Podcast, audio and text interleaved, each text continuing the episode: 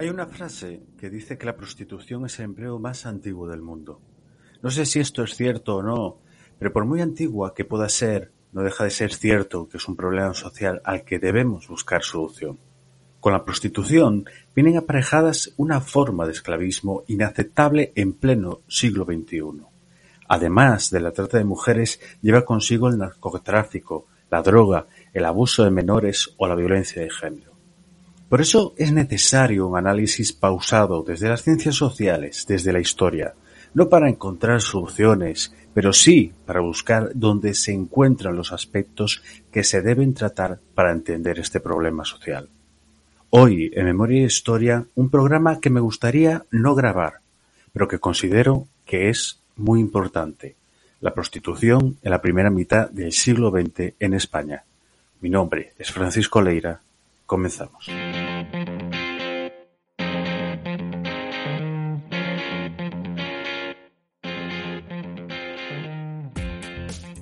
La prostitución lleva aparejado muchos aspectos negativos: drogas, abusos sexuales, trata, esclavismo o violencia de género. Sus raíces se encuentran en un pensamiento patriarcal que se remonta a la construcción de las sociedades modernas. Considero que es necesario hacer un análisis pausado de sus orígenes, de cómo se desarrolló en el pasado y de las reivindicaciones que hicieron muchos grupos sociales a lo largo de la historia. Pero no para buscar una solución, sino por lo menos para aprender del pasado para proponer soluciones para un futuro. Para ello, tengo como invitadas a dos especialistas sobre este tema. Begoña H. Nagusia es periodista y doctora en historia y ha publicado en ediciones Bellaterra La prostitución en el protectorado español en Marruecos, un libro que recomiendo encarecidamente por su análisis y su manejo de datos. Por otro lado, tenemos a Lucía Prieto, profesora titular del Departamento de Historia Moderna y Contemporánea de la Universidad de Málaga y que posiblemente sea una de las mayores especialistas de este tema, así como otros relacionados desde la perspectiva de género. Bien, para empezar, me gustaría que hicieseis una pequeña reflexión sobre un documento que me encontré mientras hacía mi tesis doctoral y que creo que sintetiza bastante bien el tema del que hoy vamos a hablar. El documento era una alerta que realizaba el cuartel general del Generalísimo durante la Guerra Civil Española, en el que decía que los soldados no se podían juntar con mujeres de los territorios conquistados porque o bien podían ser prostitutas y pasarles enfermedades venéreas o bien ser espías y sacarles información. Es una idea que se basa en que las mujeres debían de estar y mantener los valores sociales que imponía la época, y en especial el franquismo, es decir, mantenerlas encerradas en casa. No sé a quién le gustaría empezar eh, este debate. Pues, a ver, Begoña. O Begoña, pues Begoña. Ah, Begoña. Bueno, eh, sí, porque, mm, hombre, la cita es adecuada porque, en efecto, lo que había que preservar siempre es eh, la salud del hombre, ¿no? Entonces, eh, había eh, en el protectorado también había mandatos de ese tipo, ¿no? A los interventores, a los funcionarios, de que intentasen no relacionarse con prostitutas locales, sobre todo prostitutas indígenas, ¿no?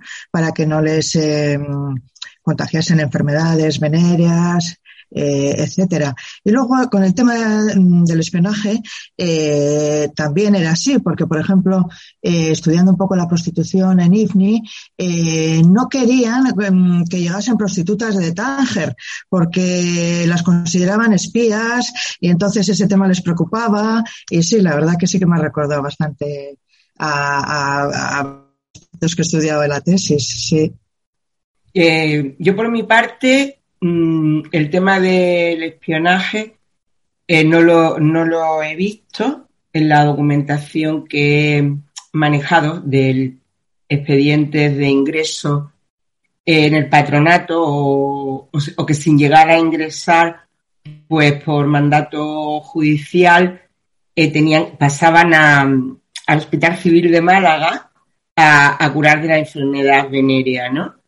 Entonces, desde la teoría que justificó la lucha contra la prostitución, pues lo que sí he visto es que la prostituta era, era un ser eh, considerado subhumano, no, no era una, persona ni desde el punto de vista moral, ni desde el punto de vista emocional, y si estaba enferma, pues eso se agravaba. Además tenía la, teoría médica eh, aplicada a, las muchachas que ingresaban en el, en el patronato, pues las consideraban simplemente inclinadas a la criminalidad. Más bien he visto, he visto eso, ¿no? La, consideración desde un punto de vista moral y religioso de, infrapersonas, de, de seres absolutamente inmundos. Y únicamente toleradas pues, como un mar menor necesarias para, para el varón. Eh, por ejemplo, en el caso de durante la guerra civil, cuando se trajeron prostitutas de Marruecos a España, a, eh, pesar de que se suponía que tenían que preservar la salud y, tenían que pasar los pertinentes exámenes médicos en, Marruecos, en el protectorado, eh, como ellas no querían viajar de forma individual, sino en grupos, aunque alguna de ellas estuviese enferma, pues las engañaban y, y las traían. Entonces eso pues también es un, me ha hecho recordar a, esa parte de la investigación también. Fuentes y qué marco teórico pues eh, habéis utilizado pues cada una para, para su caso, ¿no? Una para el caso del protectorado y otra para, la guerra civil y, franquismo. ¿Cómo los abordasteis? La prostitución, las conclusiones que tengo yo en mi estudio mm, del patronato están muy vinculadas a la violencia, a la violencia política porque hay una estrechísima relación entre prostitución y represión, y entre prostitución y efectos de, la guerra civil. Mm, por mucho que los teóricos del programa moral del franquismo quisieran, quisieron eh, justificar la, vincular la prostitución a la inmoralidad, al vicio incluso vinculando las herencias republicanas, pues de manera inconsciente, ya sabéis que eh, los franquistas eran burócratas muy, muy minuciosos, no, no dejaban nada sin, sin apuntar. Se ve claramente que la, la prostitución estaba vinculada a la violencia, a los efectos de la violencia política, a la explotación y a la, y a la miseria. La violencia de género, bueno, pues la he visto más bien vinculada a, la gente que está en la, a las chicas que están en la calle. Entonces, bueno, pues sigue siendo una violencia de tipo eh, social porque estamos hablando de, de unos ambientes muy, muy marginales. En cuanto al aborto, no sé si quieres que hablemos ahora del aborto o no simplemente lo que son las, eh, las fuentes o cómo, cómo llegar a estudiar. Por mi parte las fuentes son, han sido los expedientes que se abren en el patronato de protección a la mujer por el ingreso de, de chicas generalmente encontradas en la calle chicas muy jóvenes. Y también las mismas memorias del patronato que de las del año 41 pues tienen expedientes de ingreso procedentes del Parque de Mendigos de, Madrid. Y aquí, bueno, pues sí, se ve, se ve muy claramente eh, cuál es la, relación que he establecido. Generalmente chicas jóvenes solas, mm, huérfanas, abandonadas, eh, que han quedado en la zona republicana, que han regresado a Madrid de la zona republicana que ha ido cayendo en los últimos frentes y, seres muy, muy marginales y procedentes de, uno, de unos ambientes eh, eh, sórdidos y, pobres. ¿Y en tu caso, Begoña? Bueno, yo, eh, como había muy pocas monografías sobre el tema, yo sobre todo acudí a fuentes de archivo, sobre todo al Archivo General de Administración, buscaba mm, eh, hacía búsquedas eh, sobre todo por orden público, eh, había muchas denuncias de sobre faltas, em, etcétera, también en sanidad. y luego también lo que utilicé es como era una zona con una alta presencia militar, pues también acudí a, libros publicados por militares que estuvieron en la zona. Em, también acudía a fuentes literarias, por ejemplo, de viajeras como Aurora Bertrana que habían viajado por allí, o de un escritor bilbaíno, Luis Antonio de Vega, que vivió allí cinco años como profesor. Entonces es una mezcla así de fuentes. También utilicé eh, postales de la época en el que aparecían menores enseñando un pecho, eh, o sea, eh, postales de temática erótica, fotografías, etcétera. Y respecto a la violencia de género, em, claro, eh, tú cuando utilizas esas denuncias, esos fallos, pues sí que aparecen eh, situaciones de palizas, etcétera. Pero para mí era muy difícil encontrar em, eh, que las víctimas, que ellas eh, pudiesen expresarse o encontrar documentación en la que pudiese remitirme a, denuncias efectuadas por ellas o que ellas pudiesen narrar, narrar lo que les había sucedido. Y por suerte eh, encontré un, una, una, serie de denuncias que hubo en el año 1925 un, en Alcázar Quibir, un expediente, y en ese expediente eh, que relacionado con la prostitución, las prostitutas eh, contaban lo que les había sucedido. Eh, contaban palizas, contaban situaciones de violaciones de funcionarios españoles que incluso pues, realizan sus necesidades en, en, la cara de ellas. Es un expediente muy duro, pero sí que me permitió abordar un poco el tema de la violencia de género, la violencia efectuada contra estas mujeres, que en este caso eran todas marroquíes. En el caso de las españolas eh, ha sido complicado, no, no he encontrado declaraciones de ellas exactamente. Mm. Entrando en materia, ¿cómo se veía, o si habéis, eh, claro, eh, trabajado sobre este tema, eh, pero cuál era la visión que existía de la, de la prostitución en el, digamos, en, la opinión pública, ¿no? Tanto desde la mirada, por un lado, del hombre, ¿no? Esa mirada, digamos, quizá un poco patriarcal, como también de la, desde, la, desde la perspectiva de la mujer. Lo digo porque el otro día tuve un podcast con, con Marta Askelberg, que estudió las, eh, la Asociación de Mujeres Libres de carácter feminista. Y una de, sus eh, preocupaciones, esto fue durante la Segunda República, era luchar contra eh, la prostitución y que estas mujeres pudieran tener una, una, vida, una vida mejor, ¿no? Entonces, quería saber ¿Cómo, ¿Cómo, lo habéis visto? ¿Cómo, cómo lo habéis analizado en, en los dos eh, marcos eh, cronológicos que, en los que estamos, ¿no? Eh, tanto la Marruecos como, como el franquismo? Bueno, yo creo que, que antes más o menos dije esto. Mm, la prostituta es, considerada un, un, ser que no se hace, que, que nace.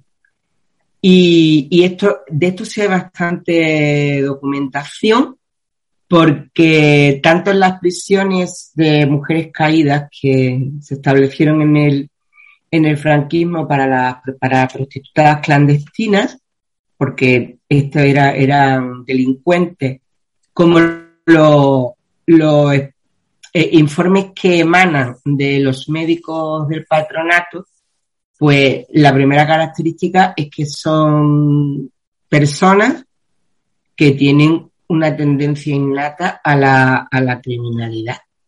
No, no son prostitutas por una, por vinculable, su, su profesión no, no está vinculada a un tema social, sino, sino moral. Y desde este, desde este punto de vista, pues, mm, no se consideran recuperables.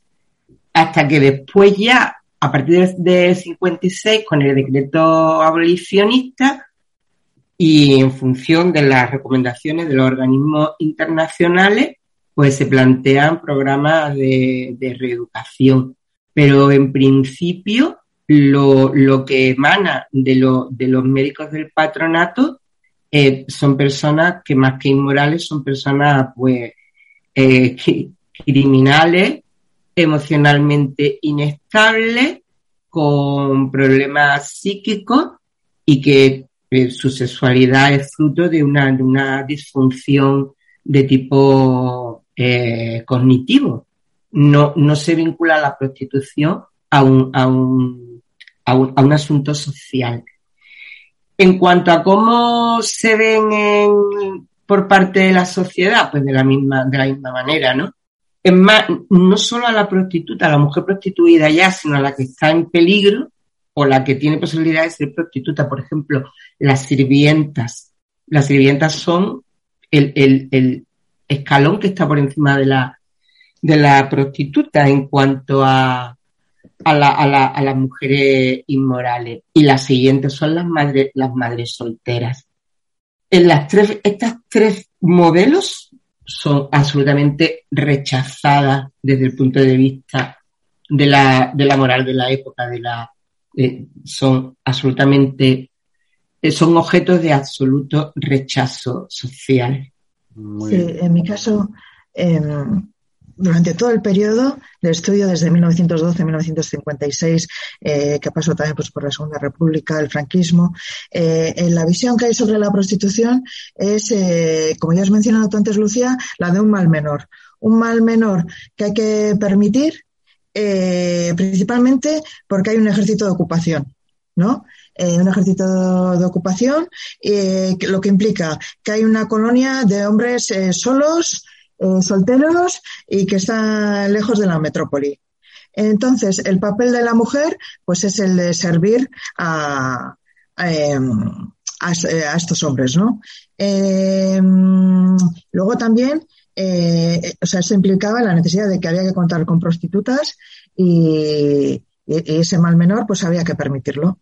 Entonces, en, la mentalidad eh, de la época, eh, yo creo que tanto en la metrópoli como en la colonia eh, había, no sé, eso igual tú también lo has estudiado, había una mentalidad como que estaba más aceptado o estaba mejor visto acudir a una prostituta que masturbarse o la homosexualidad, que por ejemplo en el ejército pues era un tema que les preocupaba, eh, les preocupaba mucho.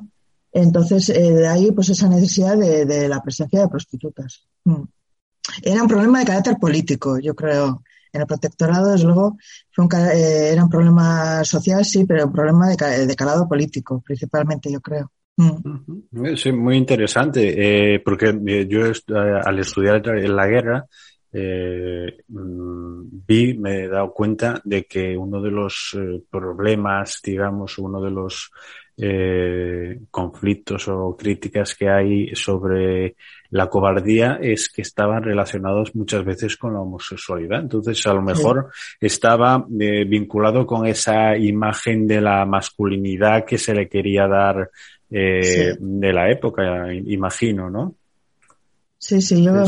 Eh, hay muchas referencias a pues, que para evitar la, la homosexualidad, pues eh, tenía que haber eh, junto a los cuarteles eh, o donde hubiese una gran presencia de militares, pues tenían que haber estas, eh, estos barrios del amor, que les llamaban, ¿no? Con prostitutas, para, para evitar situaciones de, de, ese tipo. Luego también es interesante el tema de las sirvientas que has mencionado, que en la documentación en, que yo encontraba en el protectorado se, ref, se refiere a las sirvientas como domésticas, ¿no? Incluso en, el, en un momento que hubo una auge del nacionalismo marroquí ya con sus reivindicaciones, se puso en el centro también un, un el tema de la prostitución y el caso de las domésticas musulmanas eh, y ellos pues claro denunciaban pues la situación que vivían estas mujeres que que en algunos casos pues eh, tenían que prestar sus servicios no a los eh, que, a, sus dueños que en muchos casos eran pues funcionarios españoles por ejemplo y, se habla mucho de ello y por ejemplo Margarita Nelken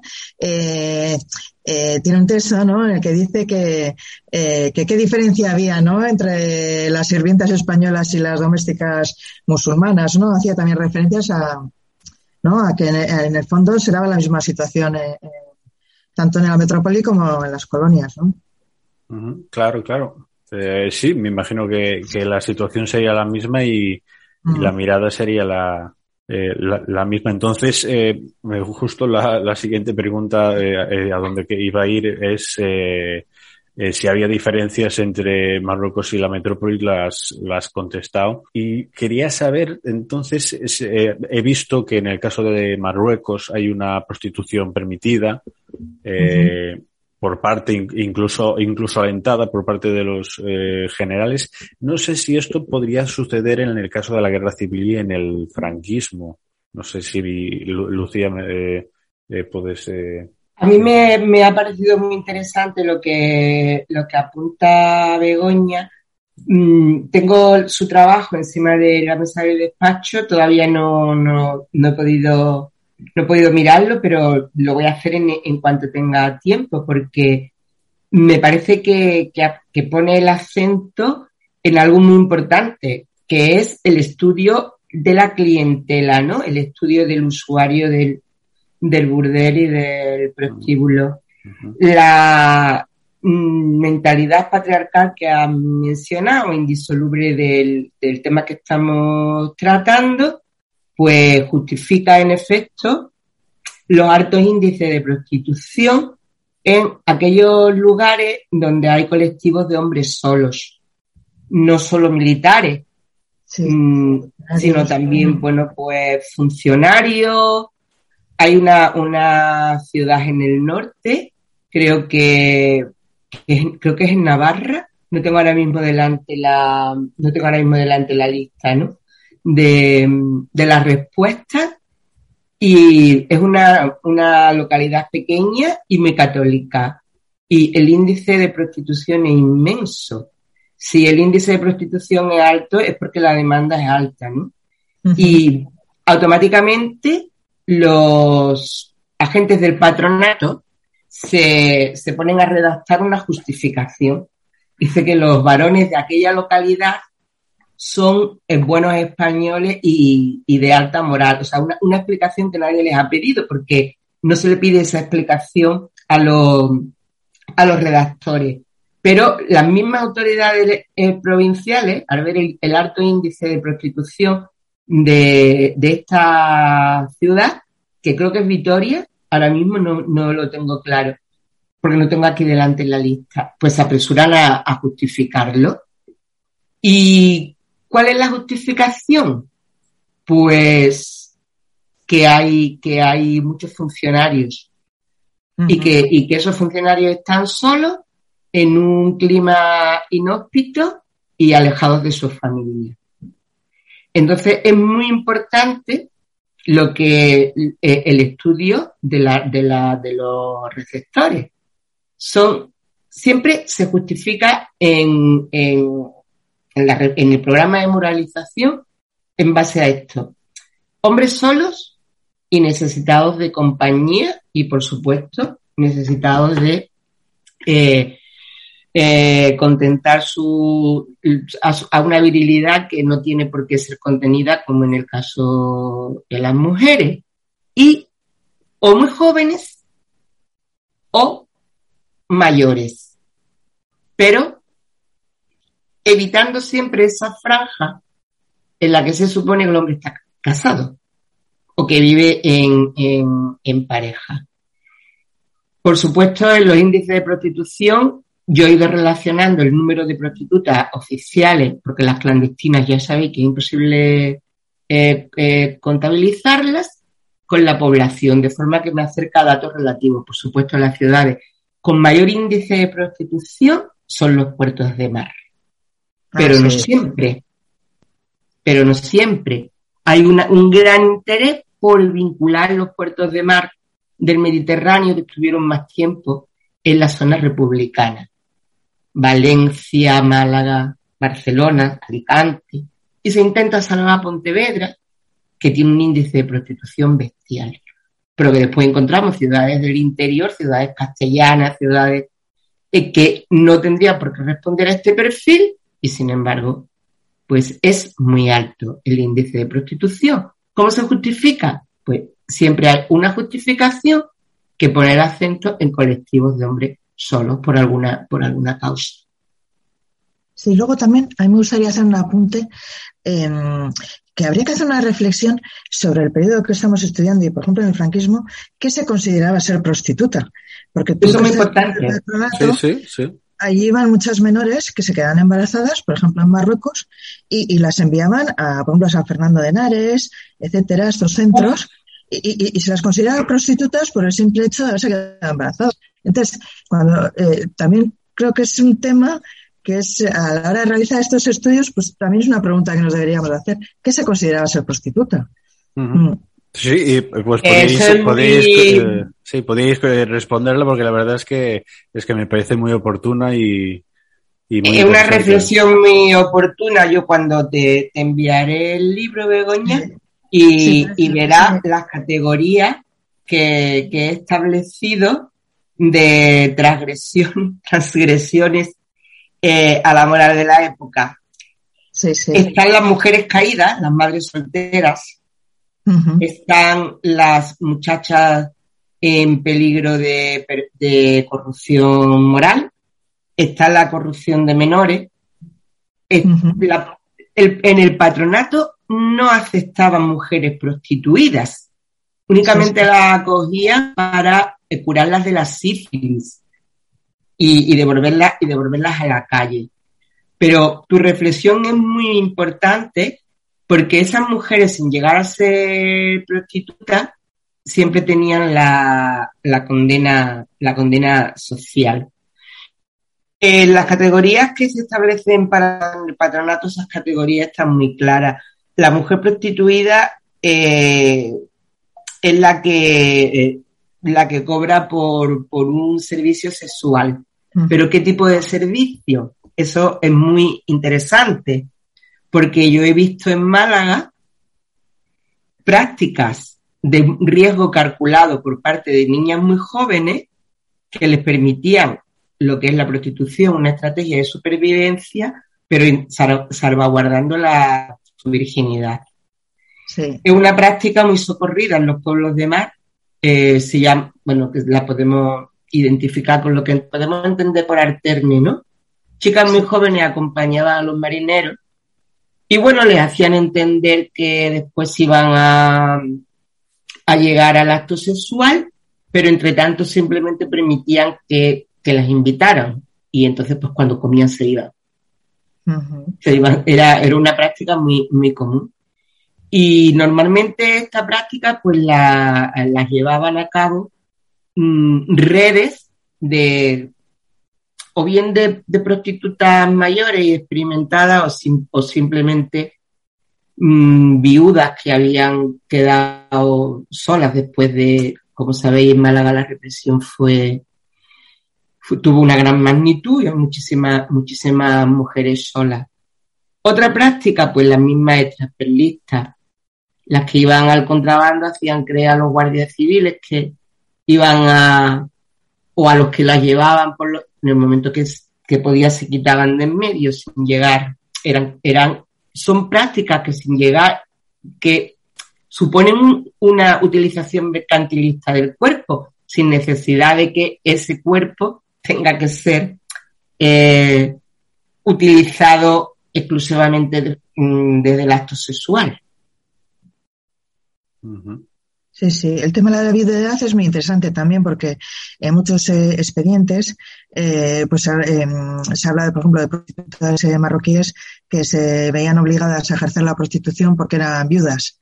Y, también hay como una segunda parte que cuando pues, los soldados marroquíes que se tuvieron que trasladar a España, pues sus familias y sus mujeres se quedaban en Marruecos y muchas de ellas pues no tenían para vivir. Entonces también se tenía que dedicar a la prostitución y las autoridades las vigilaban eh, estrechamente. Y, esa es otra parte también, ¿no? Em, eh, que te conduce a la miseria, eh, ¿no? Y, también, pues eso, el Estado, pues eso, si te has quedado viuda, eh, de eso hay bastantes expedientes también, mm, llama la atención.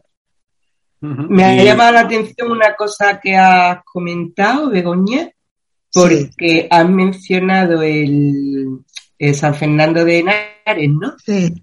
El centro fue el centro más terrible. Sí, sí. Eh, también hay una, una jerarquía en los, en los reformatorios y las chicas que mandaban, es que el, patronato no acogía a solo a prostitutas, sino una amplísima categoría de mujeres que no eran prostitutas, sino que con el, con el pretexto de la prostitución este instrumento desplegó una estrategia absoluta de control social sobre, sobre las mujeres. Pero a San Fernando de Henares iban las que habían tenido, mm, digamos, la, las categorías pecadoras más graves. Y, era y fue un centro muy, hasta el final del franquismo, muy terrible. Bueno, hasta el punto que, como sabéis, un suicidio en 1983 destapó el, infierno que eran esos reformatorios de niñas. Y me ha llamado mucho la atención que, que, precisamente fuesen enviadas allí desde Marruecos. ¿No? Sí, las enviaban, eh, sí, porque yo encontré varios expedientes, ¿no? De prostitución de menores y entonces. De prostitución de menores, claro. Sí, sí, de prostitución de menores, de españolas, de, de, hijas de familias españolas que estaban en el protectorado y entonces eh, cuando las detenían pues tenían en una especie de pensión eh, allí a la espera de, enviarlas a la península y la mayoría pues eran enviadas ahí a San Fernando de Henares. Pues ya San Fernando de Henares era el peor de los era el, el, peor de los el reformatorio peor vamos de, de de disciplina más, de disciplina más dura. Porque cuando yo estoy deseando ver tu libro, porque yo he visto algún expediente procedente también de, de Marruecos, pero eran de, de, niñas de clase media que habían quedado embarazadas, habían tenido, como aparece en la fuente, un tropiezo con el novio y llegan a la adoratriz. Sí. Pero la adoratriz no admitían nada más que a las que creían que podían ser regenerables, ¿no? Regenerar. Las más... En realidad era una gran hipocresía, ya lo hemos comentado muchísimas veces, en realidad se trataba del pecado y la, el pecado siempre entre comillas, y la transgresión para subvencionar a estos centros religiosos donde a su vez se, se formaban las élites. Y, sobre esto, ya que estáis hablando además sobre qué es o qué no es eh, prostitución, eh, los eh, había, y también pregunto si, si, si, existían, los matrimonios concertados o semi-concertados podrían considerarse una, un tipo de prostitución o, o la o este tipo de, de prácticas podía terminar generando eh, un tipo de prostitución eh, en, a principios del siglo XX. Yo en mi caso, mm. en matrimonios concertados no, no creo que hubiese de ningún tipo. Lo que sí les molestaba mucho eran las relaciones entre eh, marroquíes y españolas, tanto en la metrópoli durante la guerra civil como como en el protectorado. Y, por ejemplo, en la guerra civil, pues que sí que se establecían relaciones de, ese tipo. Em, luego, cuando estas mujeres, por ejemplo, españolas, intentaban entrar a Marruecos, eh, en los expedientes policiales las calificaban a todas de prostitutas. ¿No? pero así eh, era algo que vigilaban mucho porque no les gustaba que hubiese, se hubiesen establecido relaciones de ese tipo, pero no solo durante la guerra civil, eh, sino durante el protectorado también, ese tipo de, relaciones no, no, no, no gustaba a las autoridades. Mm, lo que es matrimonios concertados no, no puedo decir nada porque no, no creo que hubiese. Mm. Yo he detectado que en los centros de acogida de madres solteras, bueno, el mayor de, de todos fue el, de Peña Grande, que se inauguró en el 55 en Madrid.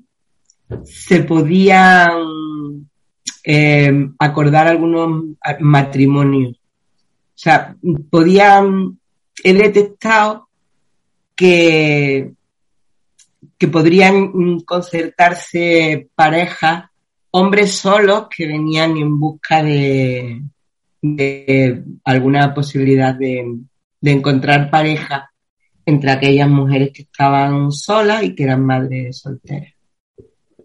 Pero no he podido profundizar, pero sí, sí sé que eso ocurría. Y sobre el estigma, la moral, eh, eh, ¿qué podríais eh, decir en este tipo de contexto? ¿Cuál es, es posible que una mujer que pudiera ser considerada prostituta o tuviese algún tipo de relaciones sexuales a lo mejor fuera de qué papel tenía, digamos, la moral, sobre todo en el caso del franquismo y, y, y luego, bueno, en el caso del protectorado, qué papel tiene? Pues, bueno, en el caso del franquismo está muy claro, vamos. Una, no había que ser prostituta para que la más mínima transgresión a la moral imperante, que podía ser cualquiera de las categorías, que eran muchas, el amancebamiento, la figura de lo que era, que se consideraba la amante, eh, cualquiera de estas categorías Mm, era absolutamente estigmatizada. Entonces, la prueba más clara de esto está que después del decreto abolicionista del 56, los programas que se diseñaron para mm, de reeducación fracasaron rotundamente, porque sabemos perfectamente que las mujeres, los, los prostíbulos que fueron clausurados, estas mujeres simplemente salieron de los prostíbulos legales para ejercer la, prostitución de forma clandestina. O hubo un trasvase de, del ejercicio de los centros urbanos a, a los centros rurales.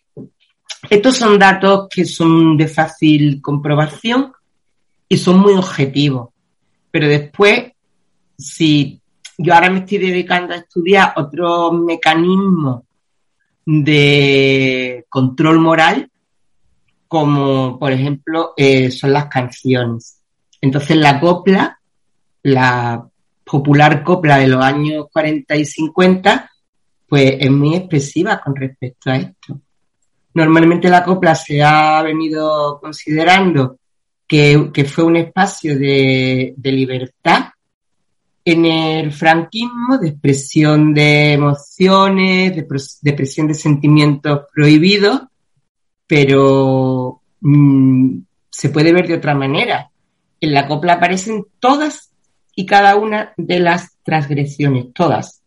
La mujer abandonada, la mujer adúltera, la mujer soltera que tiene eh, relaciones con un hombre casado, la prostitución de menores, la prostitución reglamentada, la prostitución clandestina, la, y las mujeres solas que renuncian voluntariamente al matrimonio, cantantes, cabareteras, bailadoras, todas estas, estas mujeres cantadas mm, de forma masiva y su historia divulgadas a través de la radio, porque la copla fue un, un instrumento de transmisión masivo y muy, muy seductor, en realidad lo que advertían a la población de que todo ese tipo de mujeres estaban estigmatizadas. No hay ningún final feliz en la copla, porque el único final feliz para una mujer es el matrimonio católico.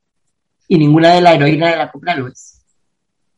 No sé si te, esto te, te, contesta lo que me ha preguntado. Sí, sí, sí. Además, me parece muy interesante esa, esa vía de, de estudio. Sí, sí. Eh, espero, eh, poder eh, leerlo pronto. en la revista Arenal tengo yo el artículo sobre la copla.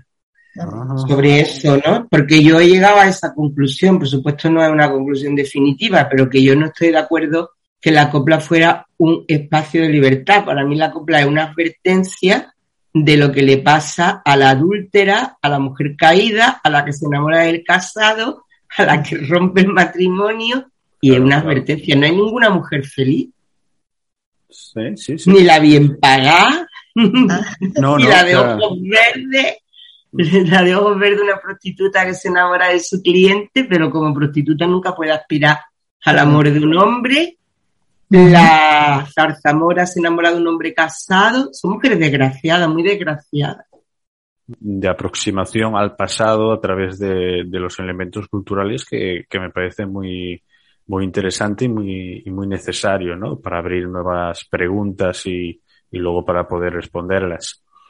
Eh, sobre eh, ya eh, hablando de qué medidas se aplicaron para combatir o no combatir la, prostitución, qué tipos de medidas se, se pueden diferenciar en, en, en ambos periodos.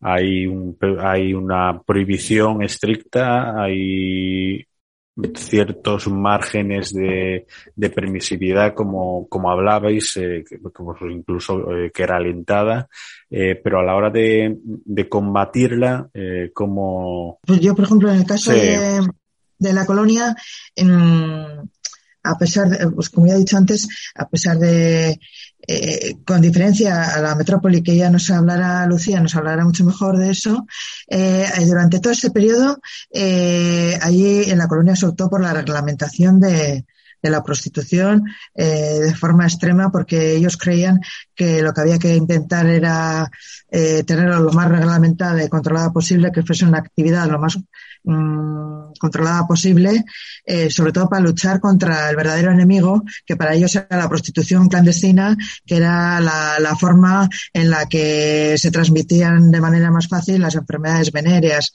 etcétera. Incluso cuando ya España empezó a firmar eh, tratados internacionales sobre la trata, etcétera, etcétera, convenciones internacionales de la, de la trata, se decidió que en la colonia eso no era posible.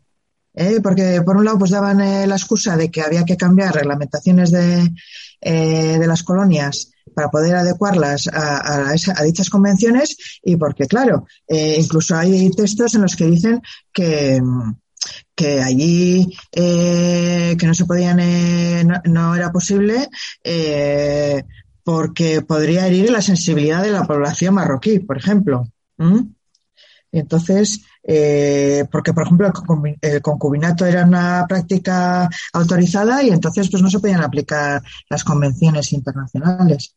Y, eso fue así en la colonia. Mm.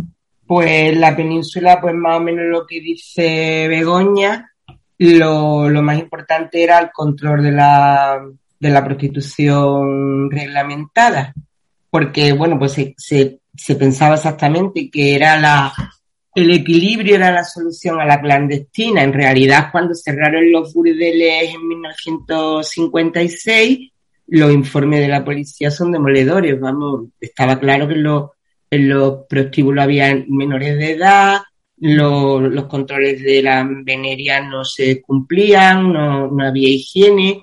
Es decir, que no parece que la, que la prostitución reglamentada eh, no corriera los mismos peligros que la clandestina, pero la solución siempre era la, la prostitución reglamentada y contra la clandestina, bueno, pues la represión que, que, ya he mencionado antes, que tampoco eran unos mecanismos tan burdos, porque a las menores que, que, se, que eran detenidas en la calle se le hacían los controles venéreos y si estaba enferma se la ingresaba en el hospital civil en la sesión de, de veneria, pero solo mientras que duraba el tratamiento enseguida la devolvían a su casa, es decir, al mismo medio donde se había prostituido. Y la solución familiar era eh, infame. De manera que cuando eran reincidentes, bueno, pues iban a parar a, a una red que, como sabéis, se estableció en el franquismo exclusivamente para prostitutas clandestinas. La represión y la reglamentación. Sí, también es interesante eh, ¿Qué era, ¿Cuál era la, la, edad estipulada para ser menor de edad? Porque no estamos hablando solo de niñas de 12 años. Es que yo creo que durante el franquismo la mayoría de edad era los 24 años.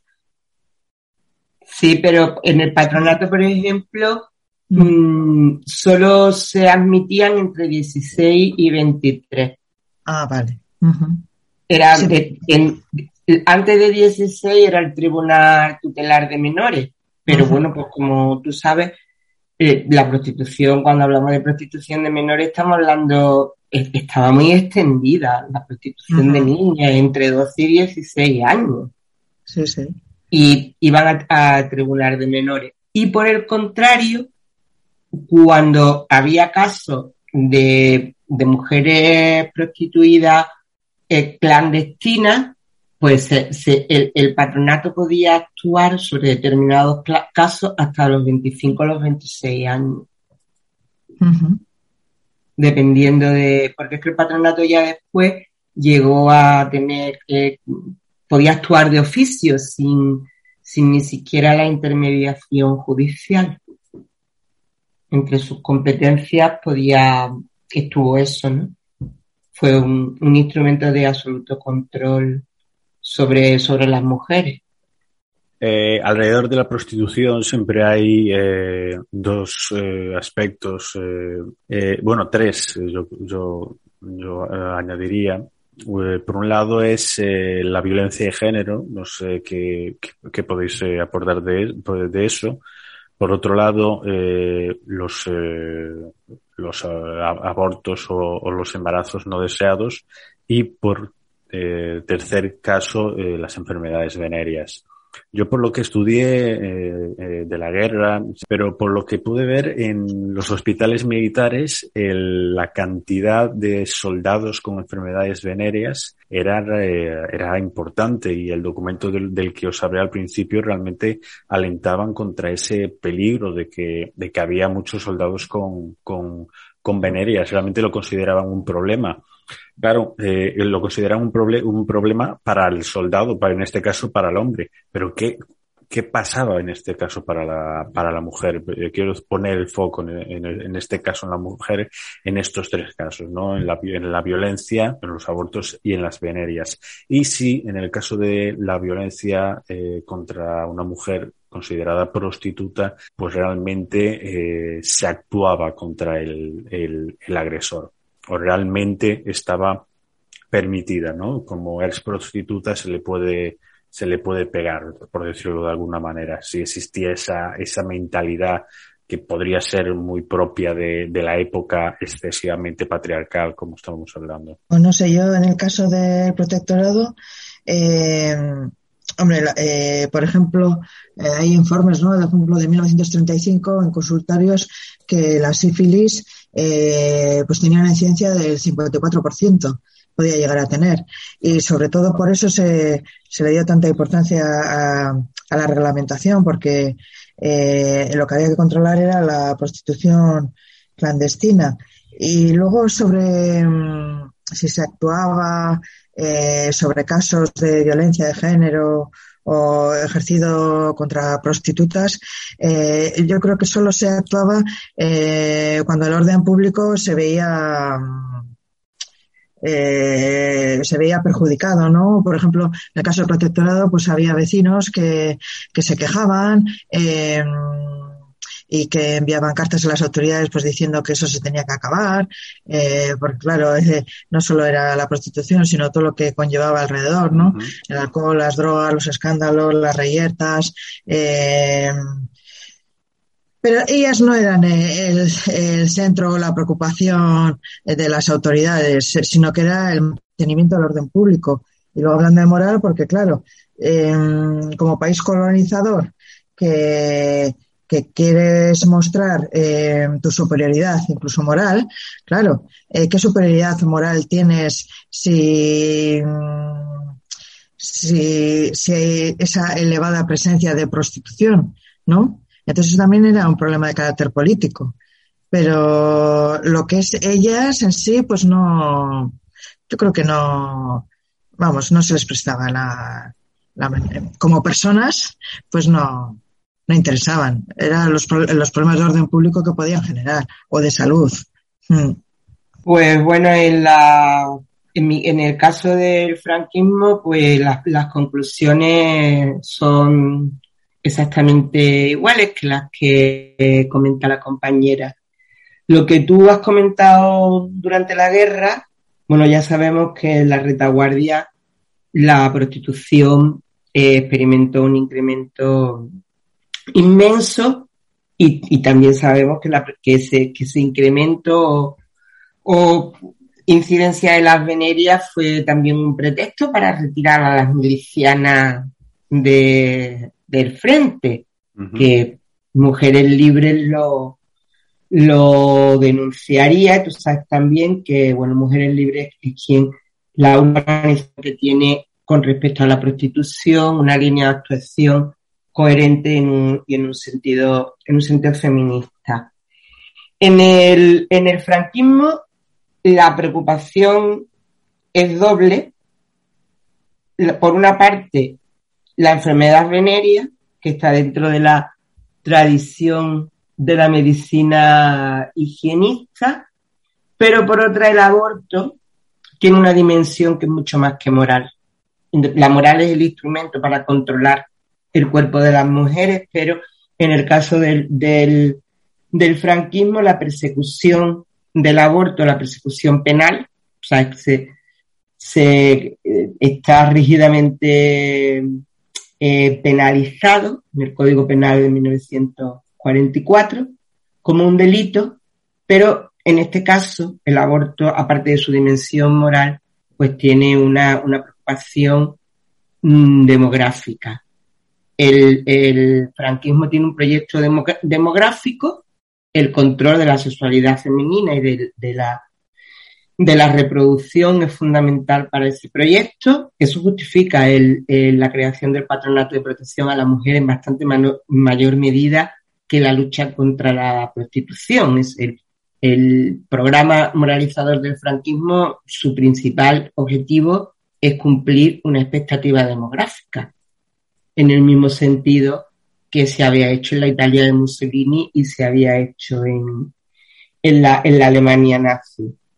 De forma que los casos de aborto que yo he encontrado, los expedientes, son tratados, pues, igual que se trataba a los maquis o a la disidencia política, incluso con intervención de la autoridad militar, en algunos casos.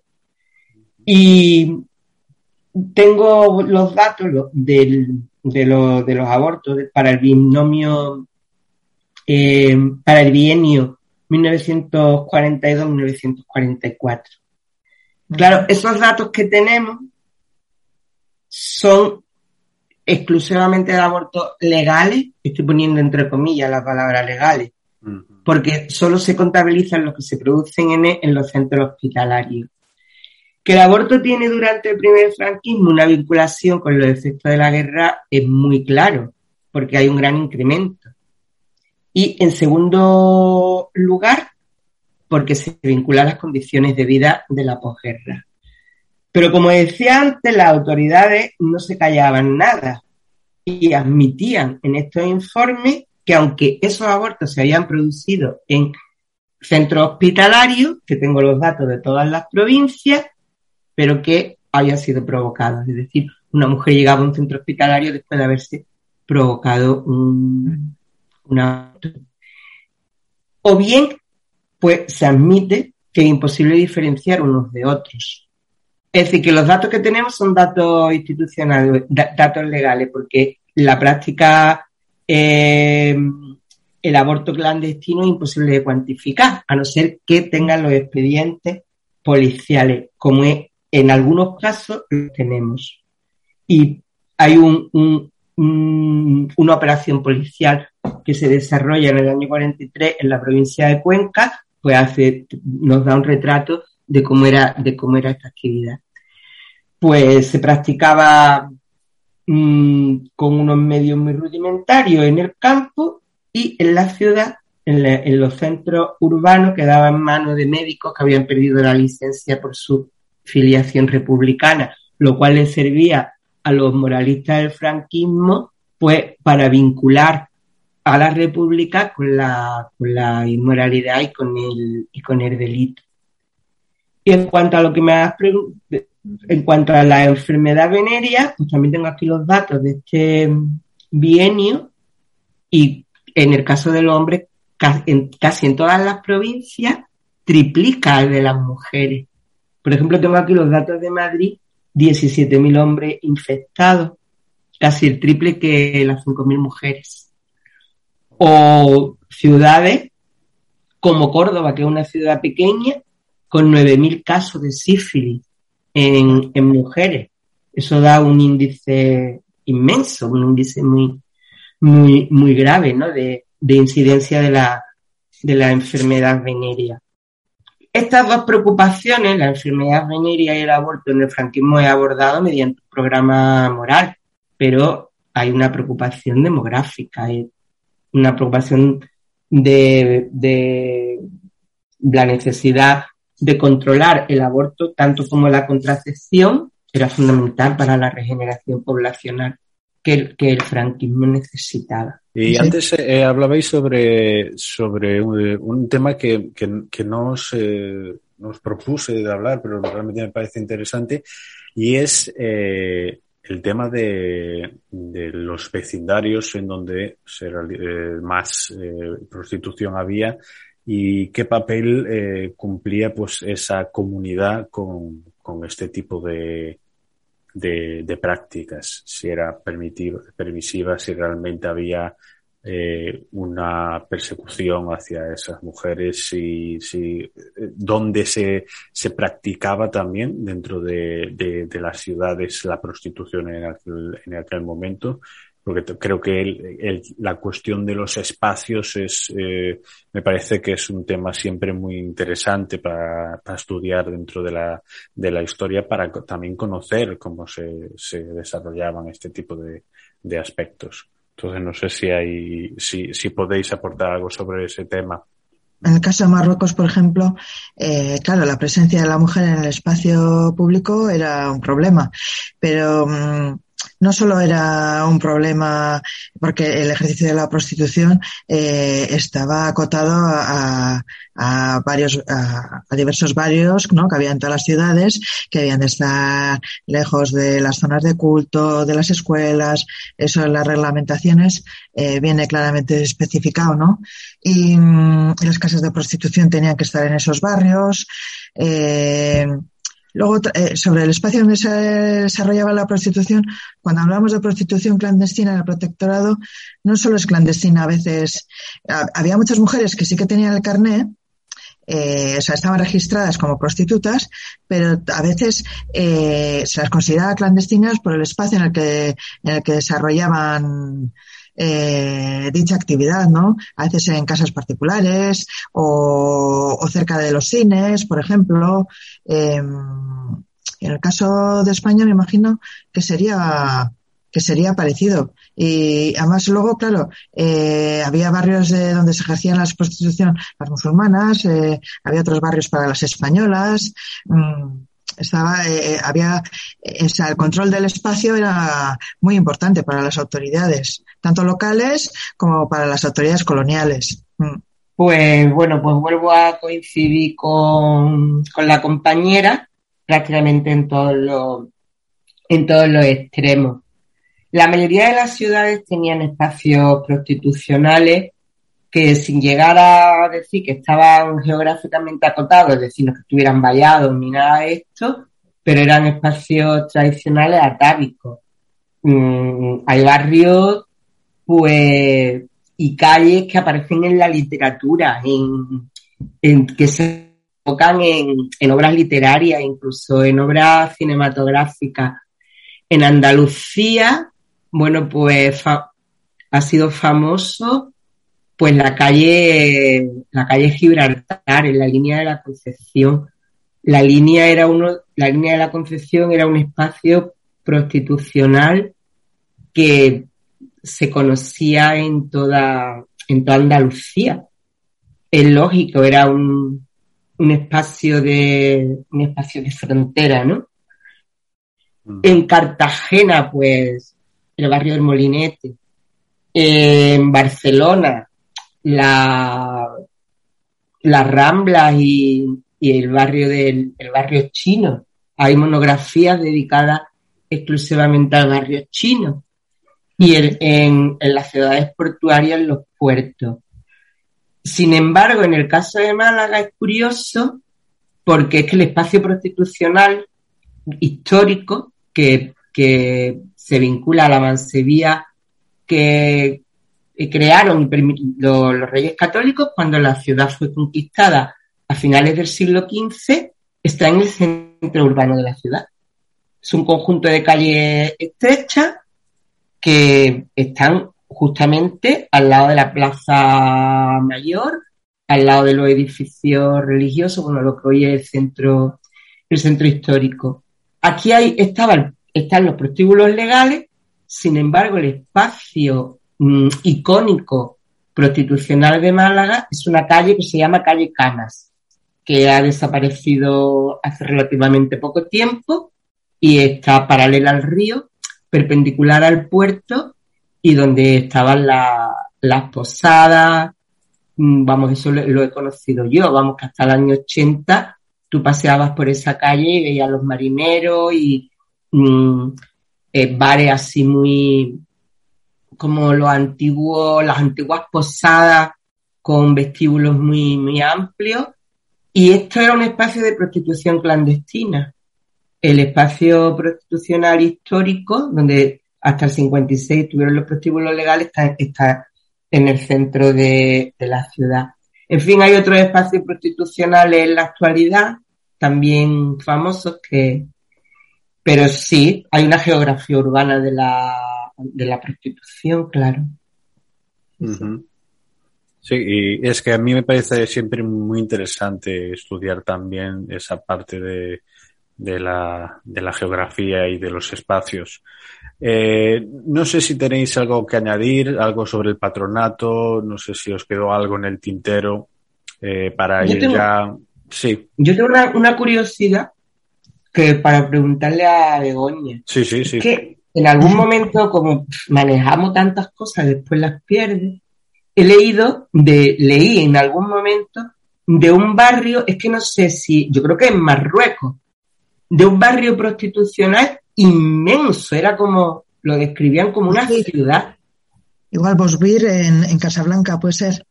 Creo que sí, que era en Casablanca, pero yo me quedé impresionada, porque no he vuelto a encontrar ese artículo cuando lo leía, porque era un mundo aparte. Incluso... Yo hablo en el libro de Busbir, me imagino que será, eh, será ese, porque estaba en Casablanca, eh, era un barrio eh, amurallado. Y Exactamente. Había igual mil prostitutas dentro, cerca de mil. Incluso se organizaban autobuses desde algunas zonas de la ciudad para llevar a los hombres allí. Y, y sí que, sí, porque mm, en el protectorado francés eh, sí que se tendió a una concentración de la prostitución, ¿no? Eh, a concentrar la prostitución en diversos barrios y en, este era un barrio amurallado y además es muy interesante porque había prostitución para dar servicio a todas las clases sociales, lo podemos decir, más o menos, ¿no? Mm, y, y, sí que es así. Igual el artículo es tuyo incluso. No, no, no, no, no, porque hay un artículo suelto no escrito, pero de Busbir se ha escrito bastante, sí, sí. Y luego, claro, era, tú cuando llegabas a Casablanca, eh, había guías turísticas para ofrecerte ir a Busbir. Y había postales, entonces era como una atracción. Y es, que debe ser eso, pues nunca lo leí una vez, de estas cosas que dice, lo voy a, lo voy a pacitarlo, y que ya que no me acordé, que no, que no, que no me acordaba de, de qué barrio era. Sí, pues era súper interesante, ¿eh? Mm, sí, y, los españoles eh, estuvieron pensando hacer algo parecido, pero al final no, no, no lo llevaron a cabo pero en la política eh, llevada a cabo por los franceses sí que se tendió a esa concentración de la prostitución y ese barrio pues era muy famoso.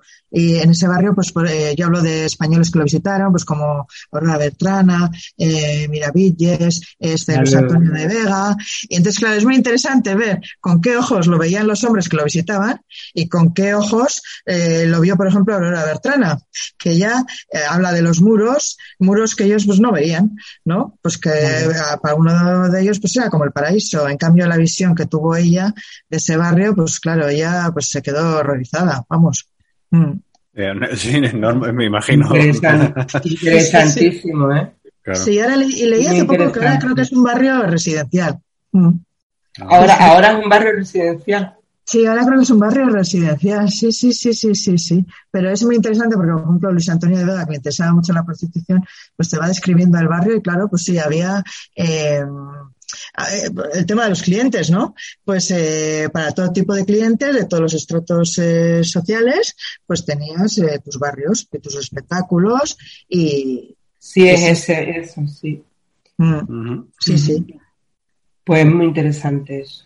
Sí, sí, sí, la verdad que, la verdad que sí. Y además, eh, mm, me imagino que debía ser un barrio realmente eh, peculiar y, y, trágico también.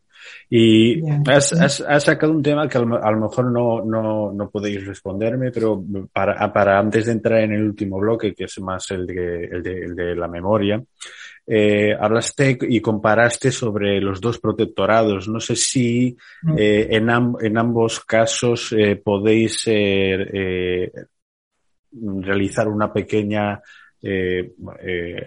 apunte sobre si hay alguna diferencia entre el caso español, en el caso, por ejemplo, del protectorado español y el protectorado francés, y luego, pues, en, en, el franquismo, entre el, lo que sucedía en el franquismo eh, en la dictadura franquista y lo que podía suceder, por ejemplo, en Francia, en la Francia ya que era una Francia eh, libre, digamos, eh, después de la Segunda Guerra Mundial, en Italia, en, en, o en otros países. No sé si, si podéis establecer algún tipo de diferencias o eh, algún tipo de diferencias eh, cronológicas. Eh, no sé si.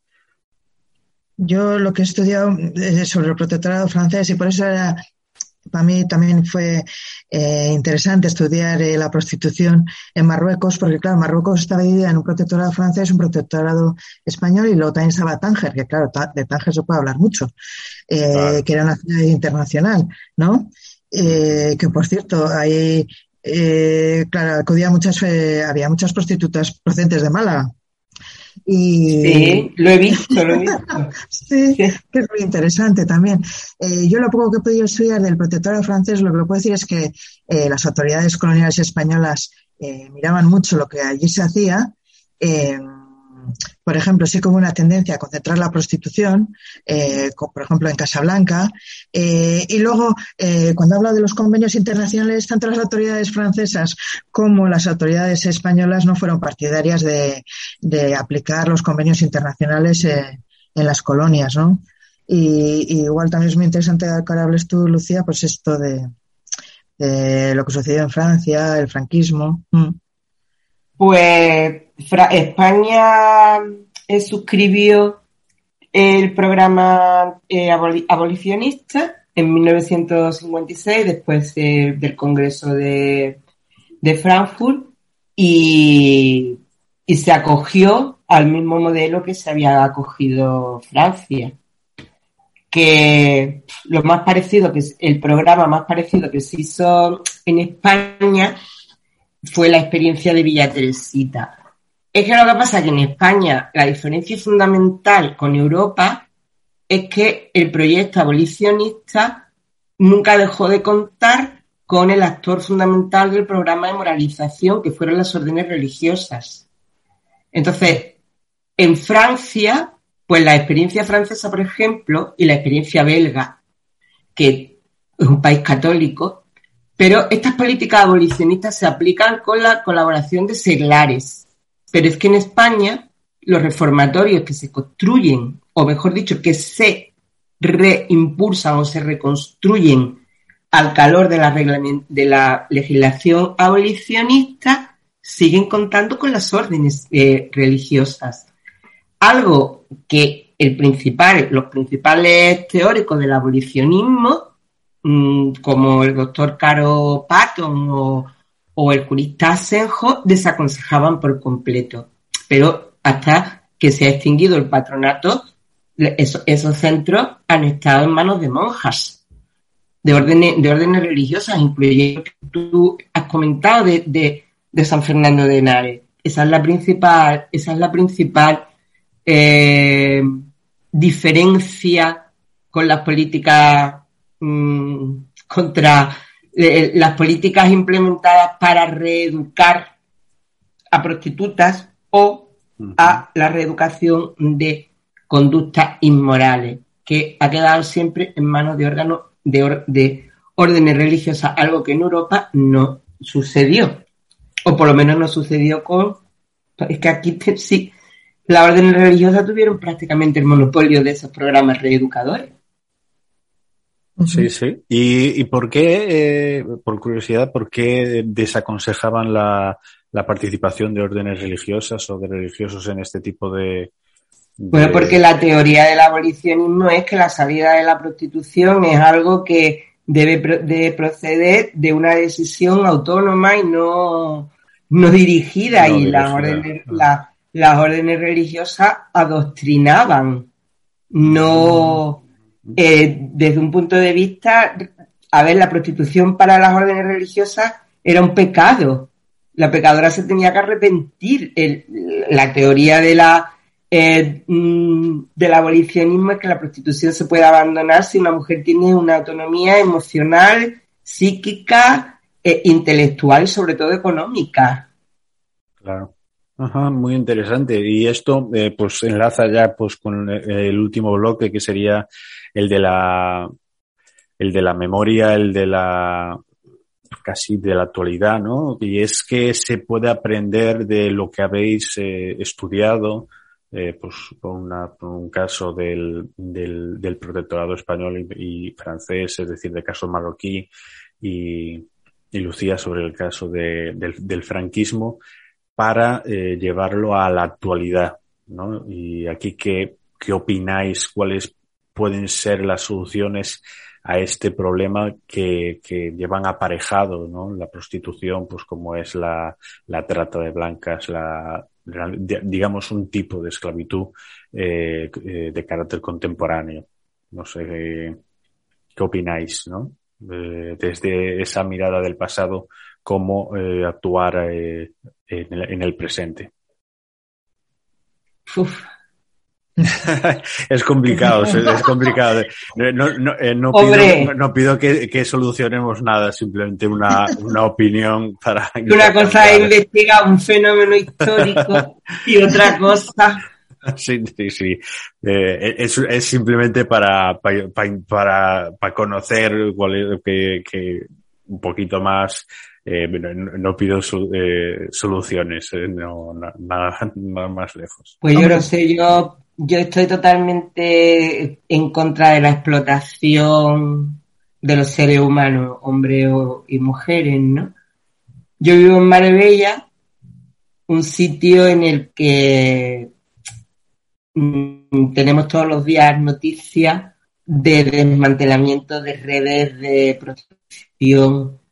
Es, es frecuente, ¿no? La, por desgracia son noticias que afectan a Puerto Banú, eh, yo misma he sido testigo de en los chiringuitos de la playa dejar mmm, propaganda mmm, sobre prostíbulos finos y, en fin, ofertando una mercancía a mí me parece infamante, como no podía ser de otra manera. Eh, es un fenómeno que existe y y que creo que se debe luchar contra, contra el tráfico de, de seres humanos, porque estamos hablando de mujeres, pero tampoco es correcto, ¿no? Son uh -huh. mujeres son, son hombres, ¿no? Sí, sí. Y son Sí, niños son, y son niñas. Quizá tenemos una visión muy restrictiva.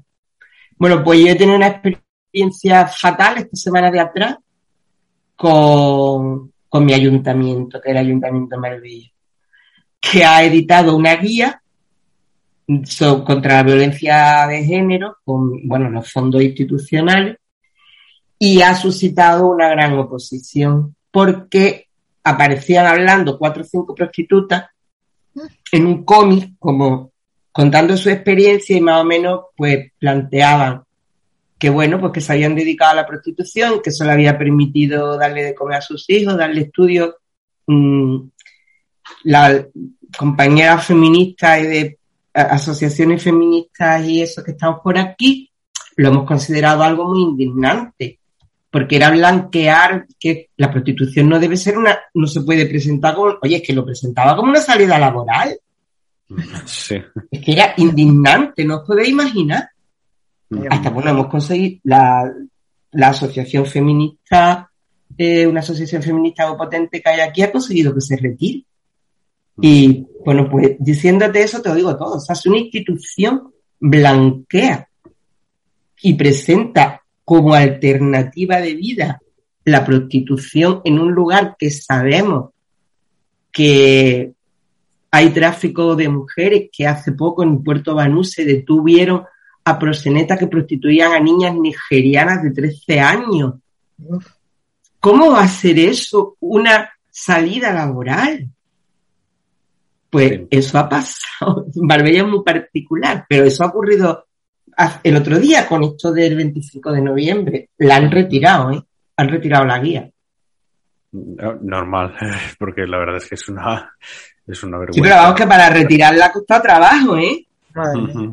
Ha costado trabajo. Es que te tienes que poner a obligar a una, a una delegación de igualdad en un ayuntamiento democrático, aunque lo gobierne la derecha, que tengan que decirle a estas mujeres que, que tiene que retirar eso, eso no puede estar en la calle, que cuando pasa una cosa de esa, pues vemos dónde estamos. Que, que es que las viñetas eran sangrantes, por supuesto, las tres eran migrantes.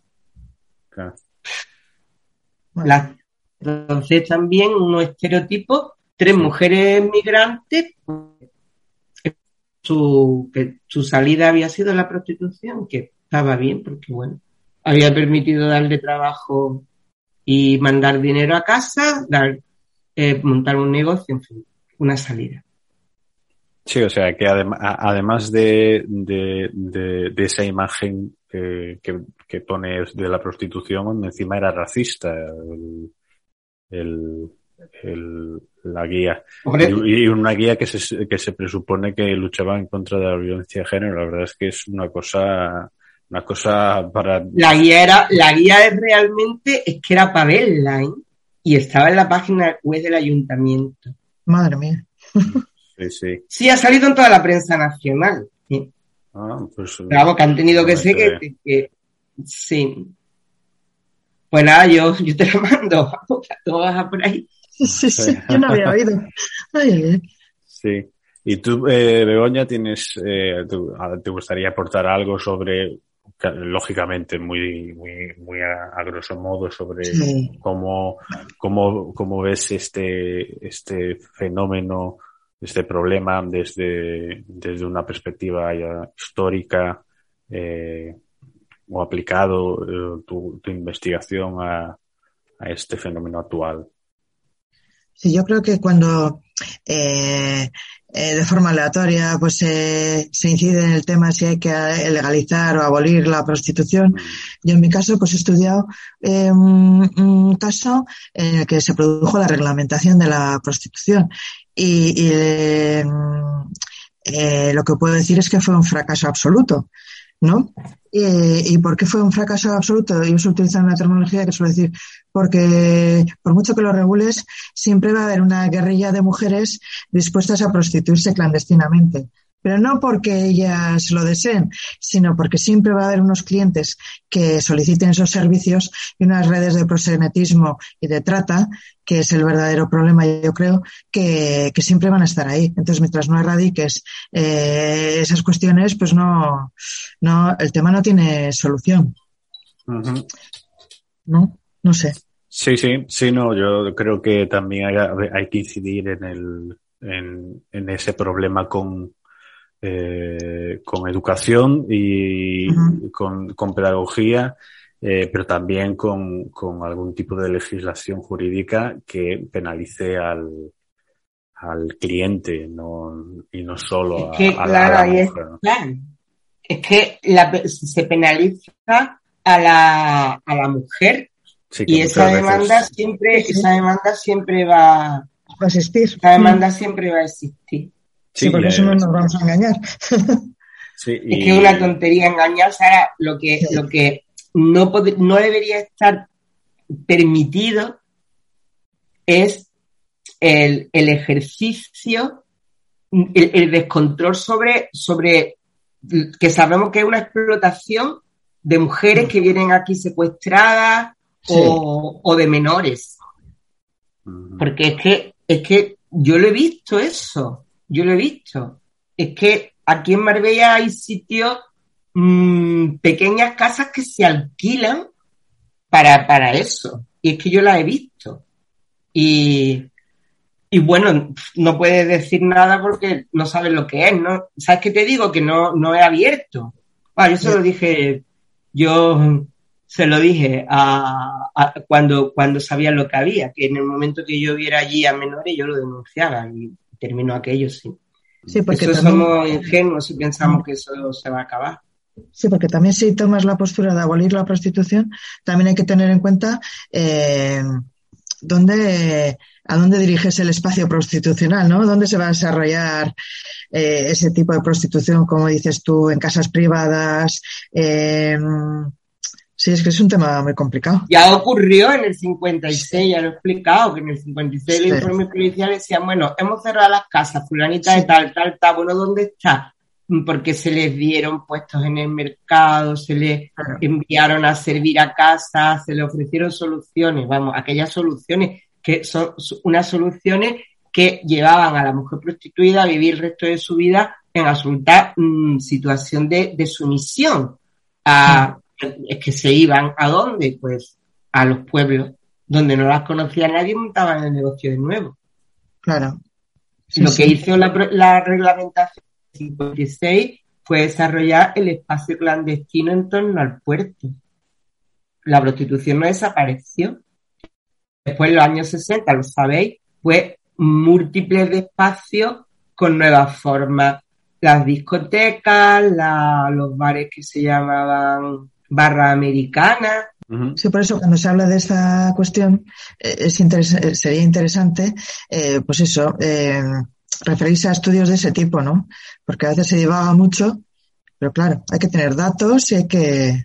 Sí. Es que no, es absurdo pensar que un fenómeno que en Málaga daba, eh, desarrollaban, que había en el 42 900 mujeres censadas, va a desaparecer de la noche a la mañana. Sí, sí. Que es absurdo, es un fenómeno que, que está ahí y, que bueno, por lo menos lo que habría que impedir es la, la, la situación en cuando se produce, la policía desmantela una red de estas y te enteras cómo viven esas personas. Eh, en la más absoluta esclavitud e inhumanidad. Entonces, ¿qué conlleva otro, otro, otra valoración? La, la explotación de, los de seres humanos, ¿no? En régimen de esclavitud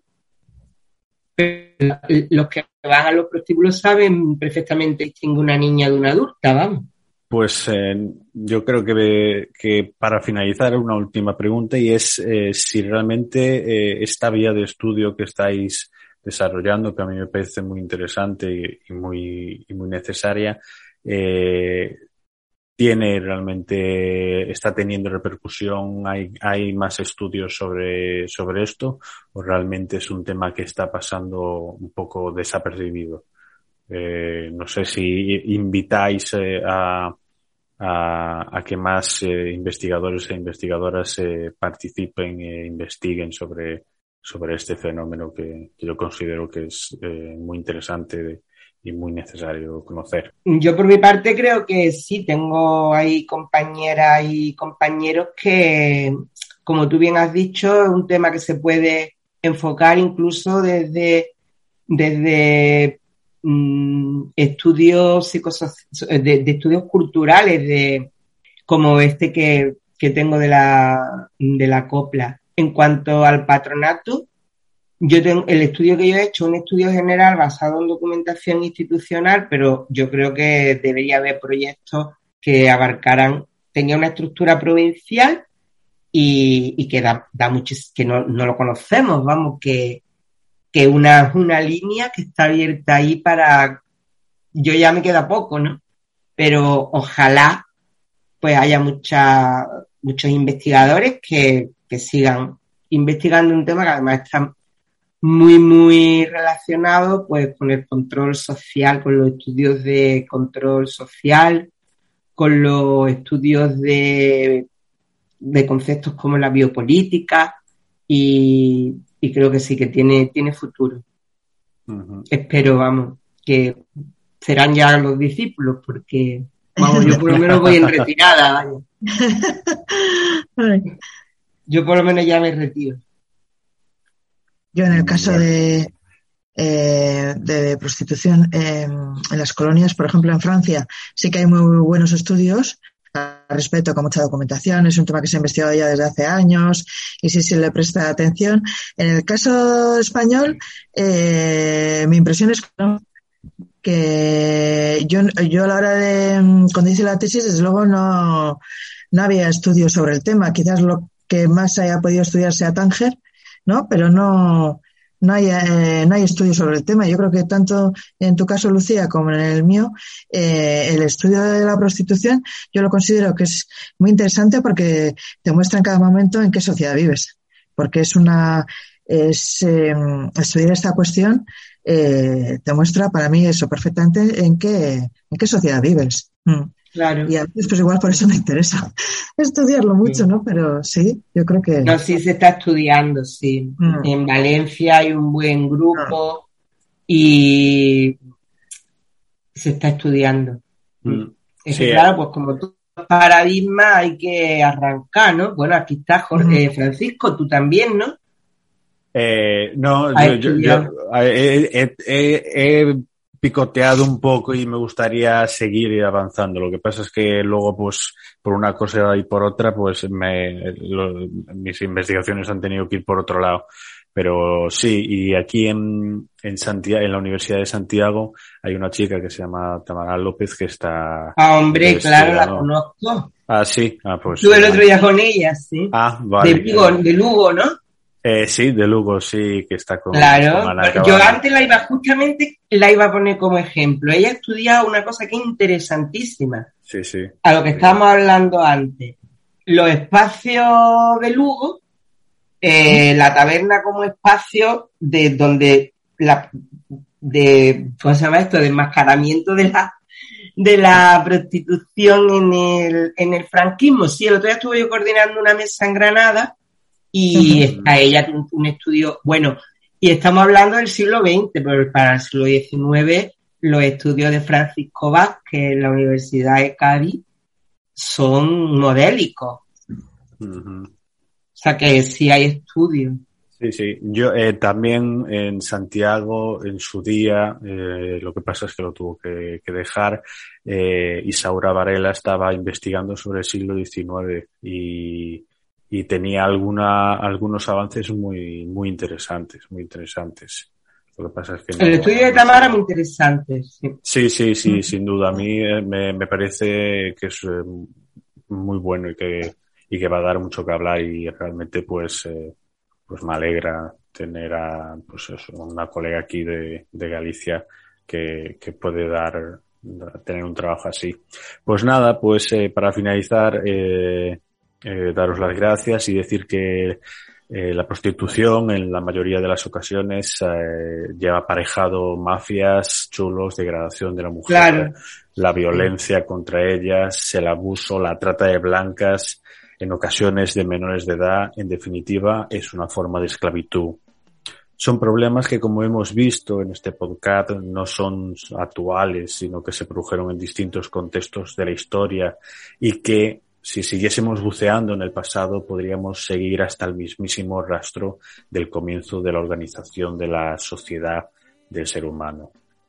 Es un debate actual que hoy abordamos desde una mirada puesta en el pasado, desde la historia. Creo que sirve para poder sacar valiosas conclusiones sobre cómo abordar este problema en la actualidad. Asimismo, ver las continuidades y discontinuidades que existen. En definitiva, analizar desde una perspectiva histórica nos puede ayudar a buscar soluciones. Muchísimas gracias, Lucía. Muchísimas gracias, Begoña. Hoy he aprendido muchísimo gracias a vosotras y espero que los oyentes que, que, nos escuchen pues también lo hagan porque yo creo que es un tema necesario y vuestras investigaciones la verdad es que son muy, muy, muy interesantes. Así que muchas gracias. Gracias, eh, vale, gracias a ti.